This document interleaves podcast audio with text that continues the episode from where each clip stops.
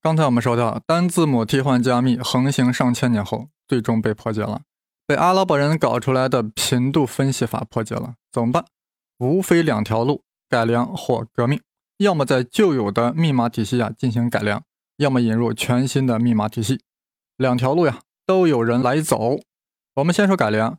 单字母替换加密的最大问题是，字母出现的频率与该字母是基本上等价的。因此，改良派的做法就是人为的增加干扰或阻碍，来来阻止破译。这其中有两种重要的改良手段：一是引入空符号，例如有人用一到九十九之间的数字来替换铭文中的二十六个字母，那么就意味着有七十三个数字是没有任何对应的替换字母的，它们不代表任何意思，仅仅代表空白。这些数字。也就是说，这些空白随机的插入到密文之中，频率也可以是随机的。那么，对于破译者来说，这些空白数字就会干扰其他有用数字的频率排名；而对接收者来说，由于事先已经知道哪些数字是空白，因此不会对他们造成影响。哎，这个听起来是不是挺妙呀？二是引入替代编码，将某些特定含义的单词用特定的符号来代替，例如刺杀。用 D 来代替国王，用欧米伽来代替，今天用七十三来代替，今晚用二十八来代替，明天用四十三来代替。那么我们现在，比如说我们现在要发送一个明文是今晚刺杀国王，那加密后就变成了二十八 D 欧米伽。那这样一个密文被敌方截获以后，那它是无法破译的，因为这些符号它是规定好了对应了什么意思。只有约定好的对方才知道是什么意思。以上的改良方法呀，虽然能够阻挡字母频率分析方法，但是都存在一定的局限性。例如，添加空白方法造成信息多余。那么，当信息量足够大的时候，空白字符被识破的几率就将大大增加。一旦被识破，与原有单字母表替换就没有了区别。而后者利用单词或短语编写明文映射字符表的缺陷在于，信息发送者与接受者之间。要维护庞大的编码表，不利于瞬时万变的战争和政治需求。十六世纪最好的密码破译师呀，不仅能够破译密码，也能处理故意拼错的信息，甚至空白符号。换句话说，他们能够解开当时大多数的加密信息。他们的技能导致秘密源源不断的被揭开，这一切都影响了他们的政府、国王的决定，进而，在关键时刻影响了欧洲的历史进程。举个例子吧，玛丽女王的审判。啊，这个玛丽是哪个玛丽呢？她是16世纪欧洲最著名的人物之一，苏格兰女王、法国王后、英国王位的觊觎者玛丽。她的命运最终有一张能否被破解的密码所决定。玛丽出生在1542年12月，就在这一年，她的父亲苏格兰国王詹姆斯五世驾崩了，所以玛丽啊，在她出生六天后就成为了苏格兰国王。我的感觉是呀，玛丽那就是生而为王。紧接着，英格兰国王亨利八世就向他求婚，求玛丽啊嫁给自己的儿子。求婚的方式很粗暴，必须要嫁给我的儿子。哎，这亨利八世为什么如此想让玛丽当他的儿媳妇呢？因为一旦联姻，苏格兰将与英格兰合并，都处于都铎王朝的统治之下了。苏格兰可不想这样啊，于是苏格兰王宫拒绝了亨利八世的提议，却选择了与法国联姻。当然了，这一切都不是玛丽自己安排的。玛丽那时候才才刚满月，当玛丽长到六岁的时候呀，她就起航去了法国，在那里度过了十年悠闲的生活。之后，在她十六岁的时候，嫁给了法国王子弗兰西斯，并在第二年成为法国的王后。但好景不长，她的丈夫才当了一年的国王就去世了，从此玛丽成为了寡妇。一五六一年，由于苏格兰国内动乱。玛丽回到了自己的祖国，想重振苏格兰。那一年，她才十八岁。然而，在错综复杂的政治局面下，危机重重的宗教矛盾，并没有留给玛丽任何机会。在经历过一次失败的婚姻后，一五六七年，她被迫传位给了只有一岁大的孩子啊，当然他自己的孩子，而且还背负了谋杀亲夫的罪名。因为有证据显示，他的亲夫达恩利勋爵是被他掐死的，于是玛丽只好开始了亡命英格兰的生活。那一年，她二十六岁。然而，英格兰的女王伊丽莎白啊，也不待见他，因为按照天主教的观点，伊丽莎白是个私生子，不是正统的王位继承者。相反，玛丽才是，因为玛丽的祖母是亨利八世的姐姐，因此伊丽莎白将其视作英格兰最危险的人物之一，将其囚禁在城堡之中。一五八六年，在长达十八年的囚禁之后，一名叫安东尼·巴宾顿的年轻小伙聚集了一群人，开始谋划发动政变。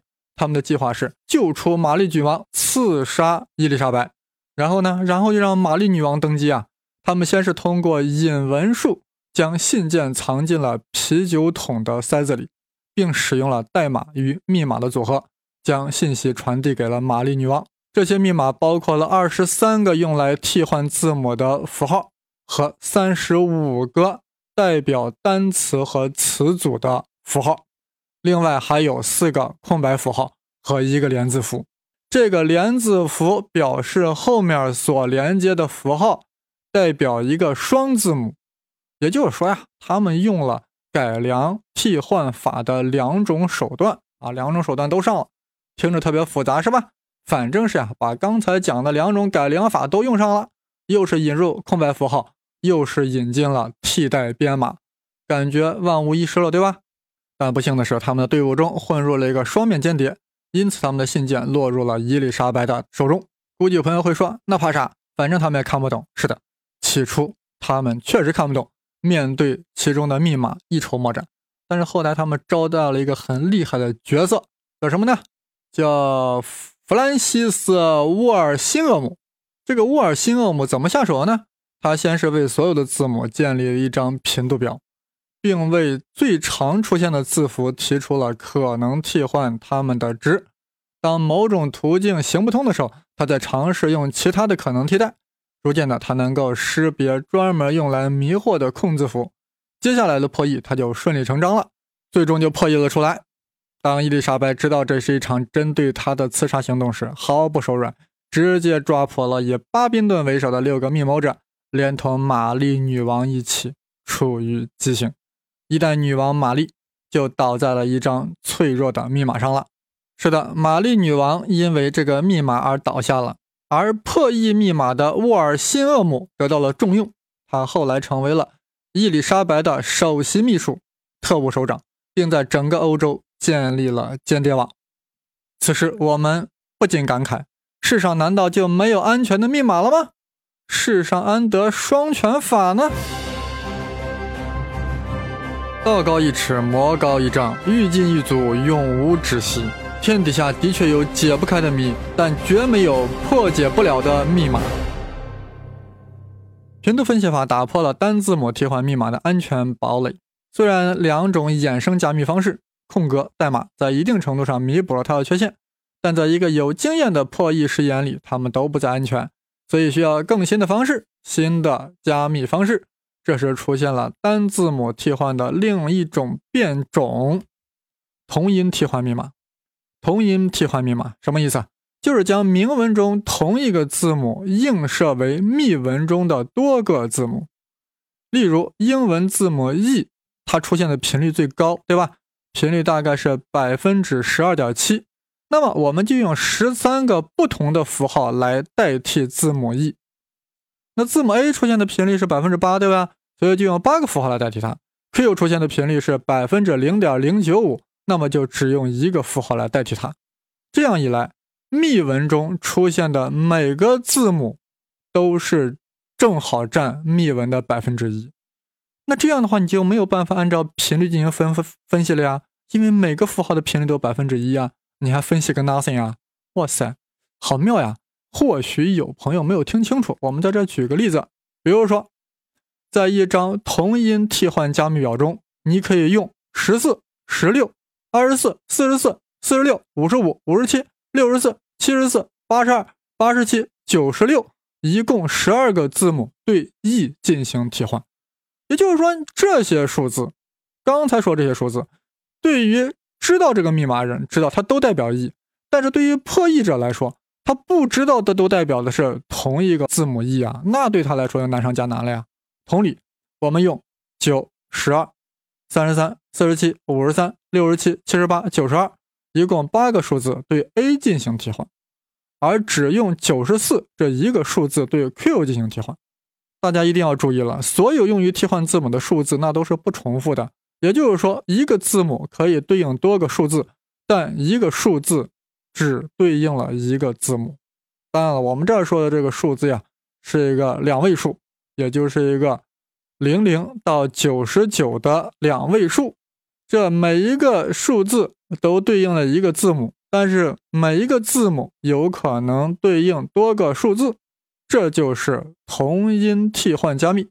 具体有个加密表啊，就是数字的对应，这里就不念了，回头在微博或微信圈里看。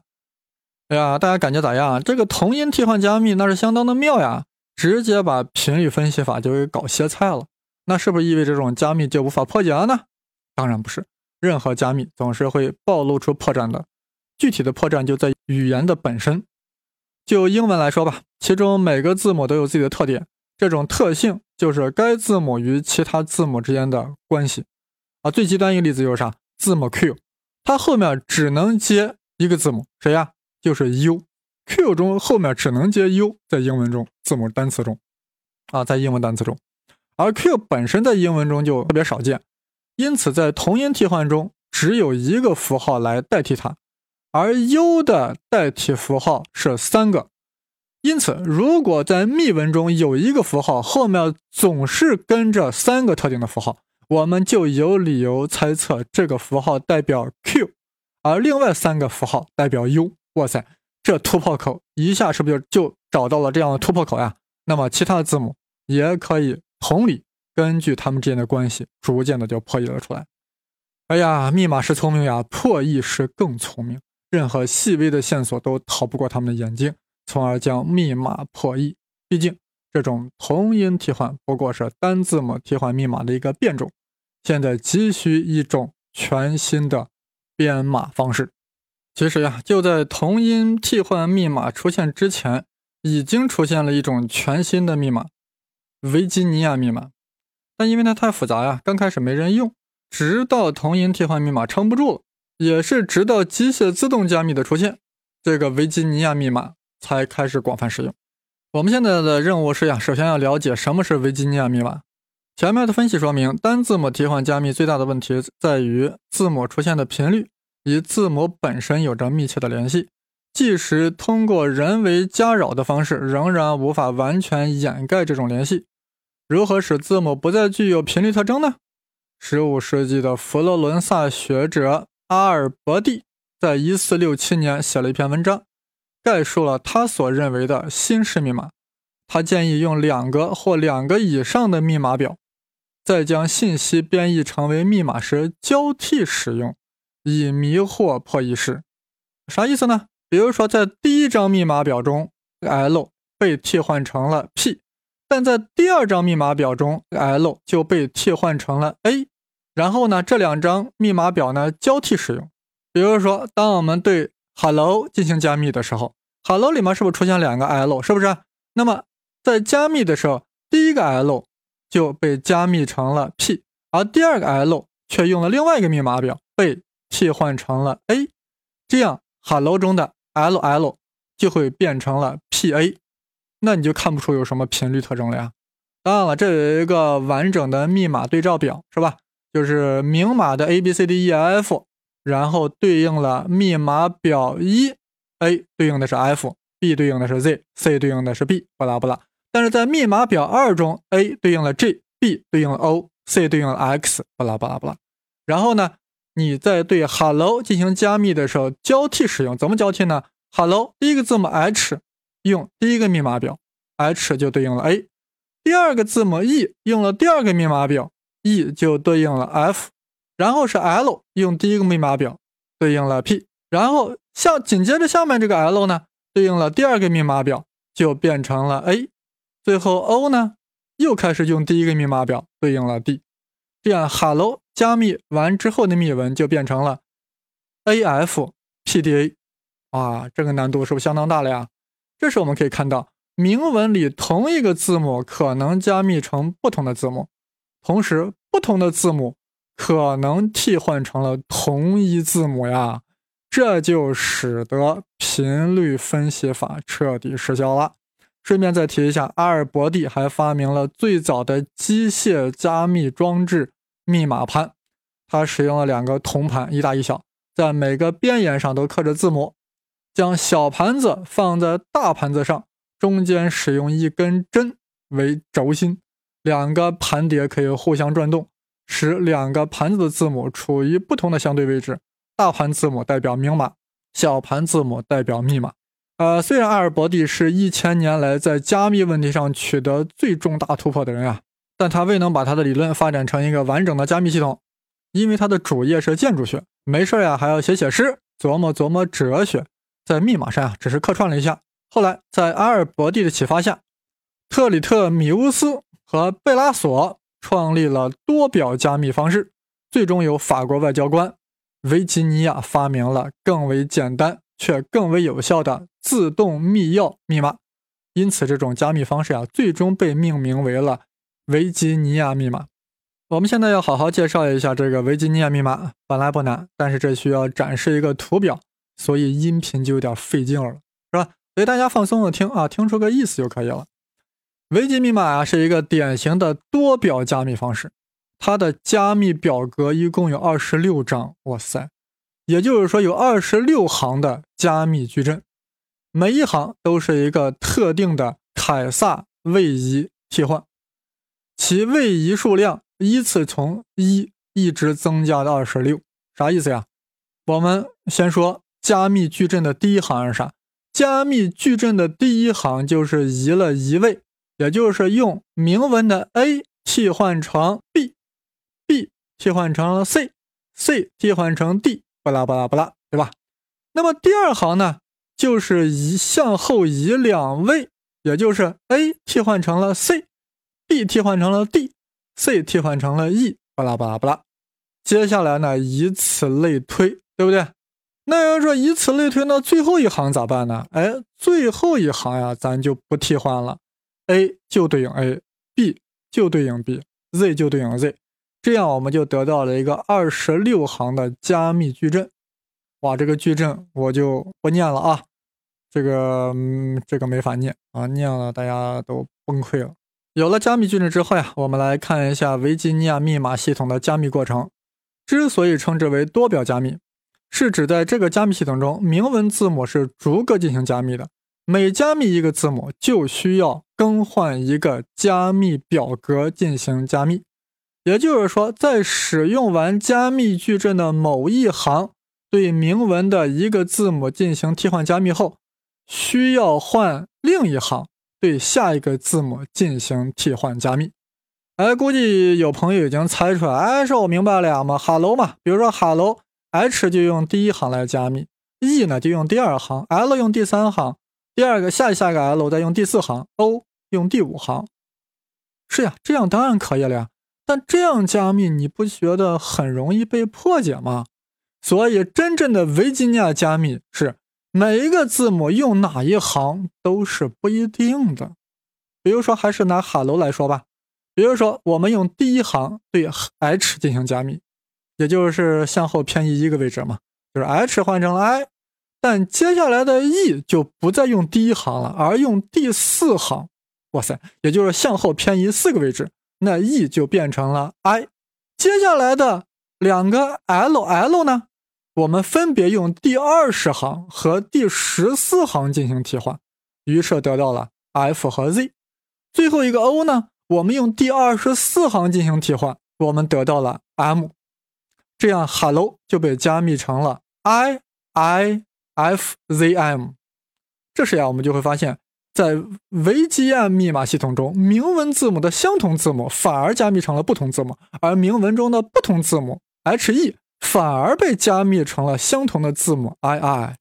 这就使得频率分析法不但失效，甚至还会误导它。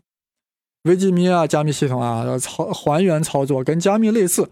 知道了密文和加密所使用的替换行，就可以在加密矩阵中找到对应的明文字母。必须要注意，使用加密矩阵哪一行进行替换加密，就是这个加密系统的什么密钥。在上述例子中，我们使用的密钥是一、四、二十、十四、二十四。在实际应用中，由于明文中的每个字母都需要进行加密，因此密钥的长度就必须要跟明文的长度一样长。也就是说，明文中有多少个字母，密钥中也就需要有多少个字母。那么，如何构造有这样长度的密钥呢？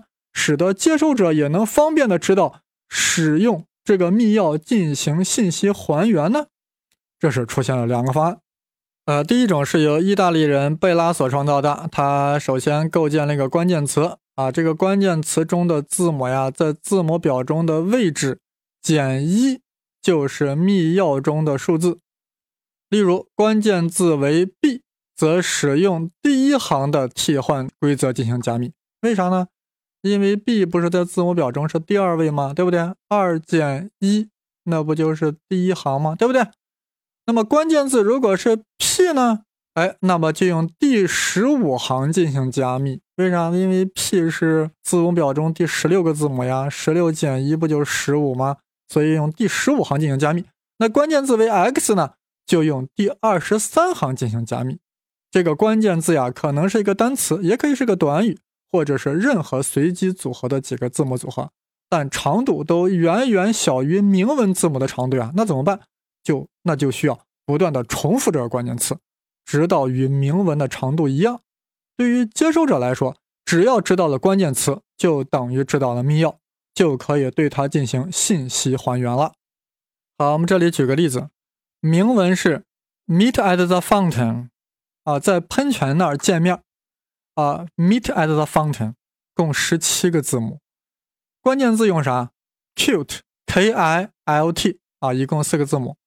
那密钥用啥？那就是对 cute 进行反复重复，要重复多少次呢？要重复到跟 meet at the fountain 一样的长度，重复四个半。啊，cute，cute，cute，cute，最后是 k，长度就一样了。对应所采用的加密矩阵就是十八、十一、十九。十八、十一、十九、十八、十一、十九、十八、十一、十九、十。第一个字母 M 就用第十行进行替换，也就是一位为十的替换。M 往后十个字母是谁啊？是 W，M 就替换成密文 W 了。第二个字母 E 采用位移为八的替换，E 往后八个字母是 M，所以 E 的密文是 M。第三个字母 E 采用位移为十一的替换，E 后为第十一个字母为 P，所以这个 E 的密文就是 P，后面的字母以此类推啊，最后得到整个密文是，哎呦，这个没法念啊，这个我就一个字母念是吧？W M P M K B E A O N Z N X B L B X，哇塞，这啥意思？谁知道？但是如果你要知道密钥的话，那你一下就可以破解出来了。它的意思就是 meet at the fountain。好了，现在说第二种方案，就是维吉尼亚本人发明的自动密钥法。这种方法啊，跟上面一样，也是需要构建一个关键词，但后面就不再需要重复了，而是用明文中的字母作为密钥。哇塞，这啥意思？也就是说，对于对于接受者来说，知道关键词以后。需要先将关键词对应的明文还原出来，再接下来利用已还原出来的明文作为密钥，继续还原剩下的密文。还是那个例子啊，明文是 meet at the fountain 啊，共十七个字母是吧？关键词还用 cute k i l t。那密钥呢？关键词后带原文，那密钥就是 cute meet at the fountain。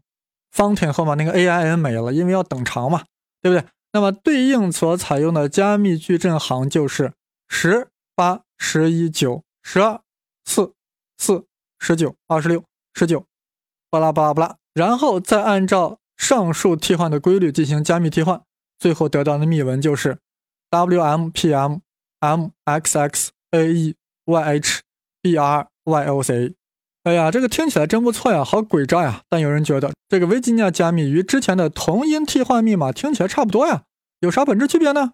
差别很大，差别的很本质。同音替换密码中，A 可以用八个数字来表示，但这八个数字只能用来代表字母 A，这是固定的。那是不是就容易被破密啊？而在维吉尼亚多表加密系统中，同一个符号可以代表任意字母，具体谁代表谁，那是由所选择的密钥所决定的，那还咋破译？哎呀，说到这里，我们不由得唏嘘啊。这个维吉尼亚是在一五八六年出版了《密码理论》，书中公布了其维吉尼亚密码。而就在同年，就在这一年，玛丽女王被处死了。如果能早一年公布，或许玛丽女王的那个密码就不会被破译，她就不会死了呀。总之，维吉尼亚加密的最大的优点在于它抵御了频度分析，同时它还具有数目众多的密钥。发送者和接受者可以用字典中任何一个单词。或单词组合或虚构单词作为关键词，因此破译师是不可能通过搜索所有可能的密钥来进行破解。当时有个数学家名叫查尔斯·路特维奇·道奇森，就声称这玩意儿是无法破译的。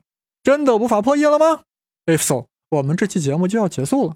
但胡先生还要 go on and on。